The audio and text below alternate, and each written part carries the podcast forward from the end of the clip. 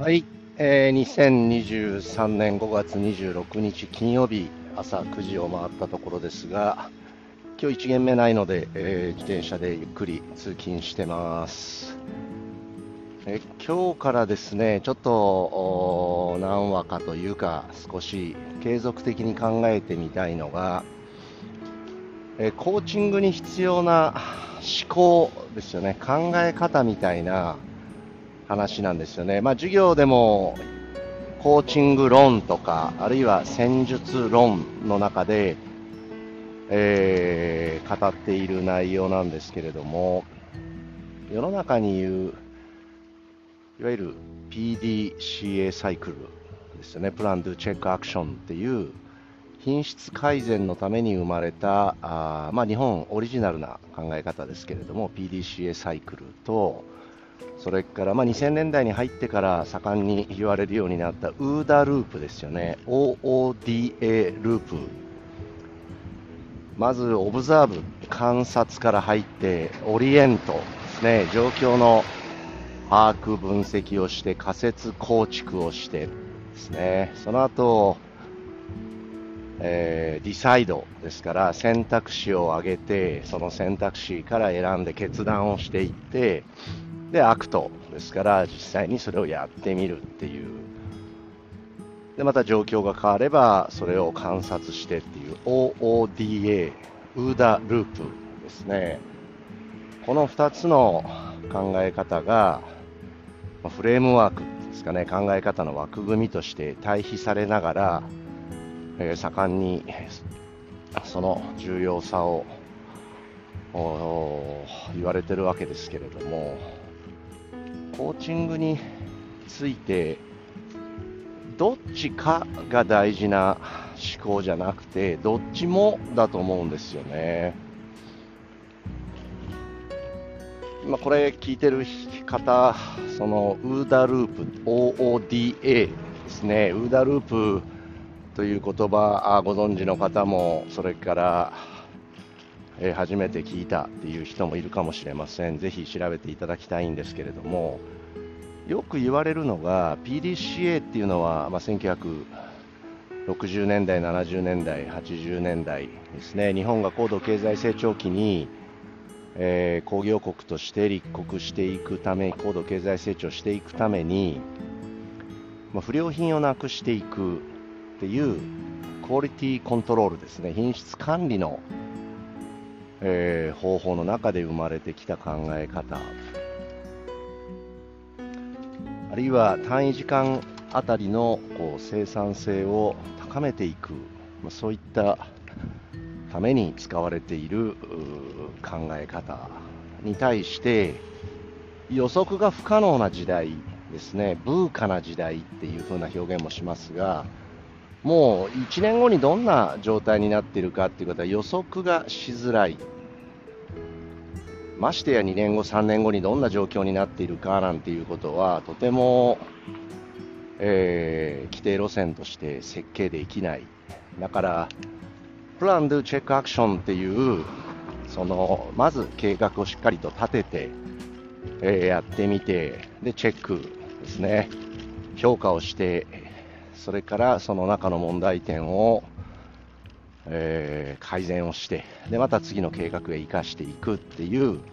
その予測可能性が高い状況の中で、えー、効果的に機能するこの PDCA サイクルは古いんだと。今は予測不可能な時代予測可能性が低い時代だからえー、もう PDCA サイクルなんていうのは古いと、これからは状況に応じた臨機応変な思考ということで、えー、ウーダループなんだ、もう PDCA サイクルは時代遅れだ、これからはウーダループだみたいな論調があるんですけれども、そのまあ、コーチングしていて思うことは、日本人ってやっぱり熱病のごとく何か、えー、肩ぶれしますよね。本当に今までの歴史みたいなものを全部ひっくり返して新しいものに飛びついて、えー、大きく右から左、左から右へとこう触れていくのが日本人のこの熱狂的な、ま、何なんですかね、島国という中で、えー、多様性というよりも割とこう統一性なのか、なんですかね、一つの価値観に支配されていることが多いので、えー、何か入ってきたらそれにわーっと飛びついてで、えー、何かを捨ててしまって一つの方向にどんどん行ってしまうのが、まあ、日本人のこう歴史を振り返った時の大きな特徴なんですけれどもこの PDCA サイクルとウダループについても同じに感じますね。新しい論、古い論っていうそういった論ではなくてこの PDCA サイクルっていう事前の計画が効果的に発揮をする場面、状況とそれから臨機応変、状況に応じた行動が効果的にえー、機能する場面、状況っていうのは異なるわけですから、コーチングにおいては両方あるわけですよね、やっぱり1年間のトレーニング計画を作成をする、コーチング計画を作成する、あるいは1ヶ月のコーチン計画を作成するっていうことは、やっぱり大切なわけですから、PDCA サイクルについてしっかりと学び、えプランをした上で Do していくっていう。で Do したら必ずチェックするっていう。その思考っていうのは新しい古いじゃなくて絶対に必要なコーチングの思考ですよね。その上でこの Do ですよね。実際に実施をする段階においては計画通りの状況が全て、えー、現実になるわけじゃないですから状況に応じて臨機応変に do していく。その実際の do の場面ではウーダループが効果的に働く。計画したからといってそのトレーニング計画通りに、えトレーニングを進めなければいけない。計画に、まあ、隷属、まあ、奴隷の隷ですよね。隷属をするとか。従属をする、まあ、従うっていうような。割と固定的な do だと目の前の状況の変化に対応できないわけですからやはり do は柔軟性を持ってウーダループを効果的に発揮して柔軟性を持ってただし事前の準備それから事後の反省の部分についてはしっかりと PDCA サイクルに乗っかって、えー、必ず振り返りを行っていく。その PDCA サイクルにうまくウーダループを乗っけた形の思考がコーチにとって最強の思考なんじゃないかなってこの1年間授業をしてて強く感じることですね。あるいは現場でコーチングしててもまあ、夕方の練習時間になって体育館行ったところ1人えー、感染症で、えー、1週間自宅待機になりましたとかっていうことは平気で起こるわけですよね、そうするとプランしていたメンバー構成ではゲームができないっていうことになるわけですから、急遽対応しなきゃいけないです、そのメンバーの差し替えが行わなければいけない、当然、プレータイムの長さ、長短、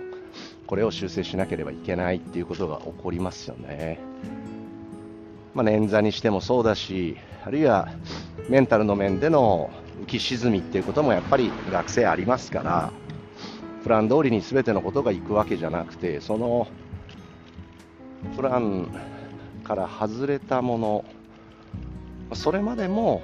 想定してプランしておくっていうのが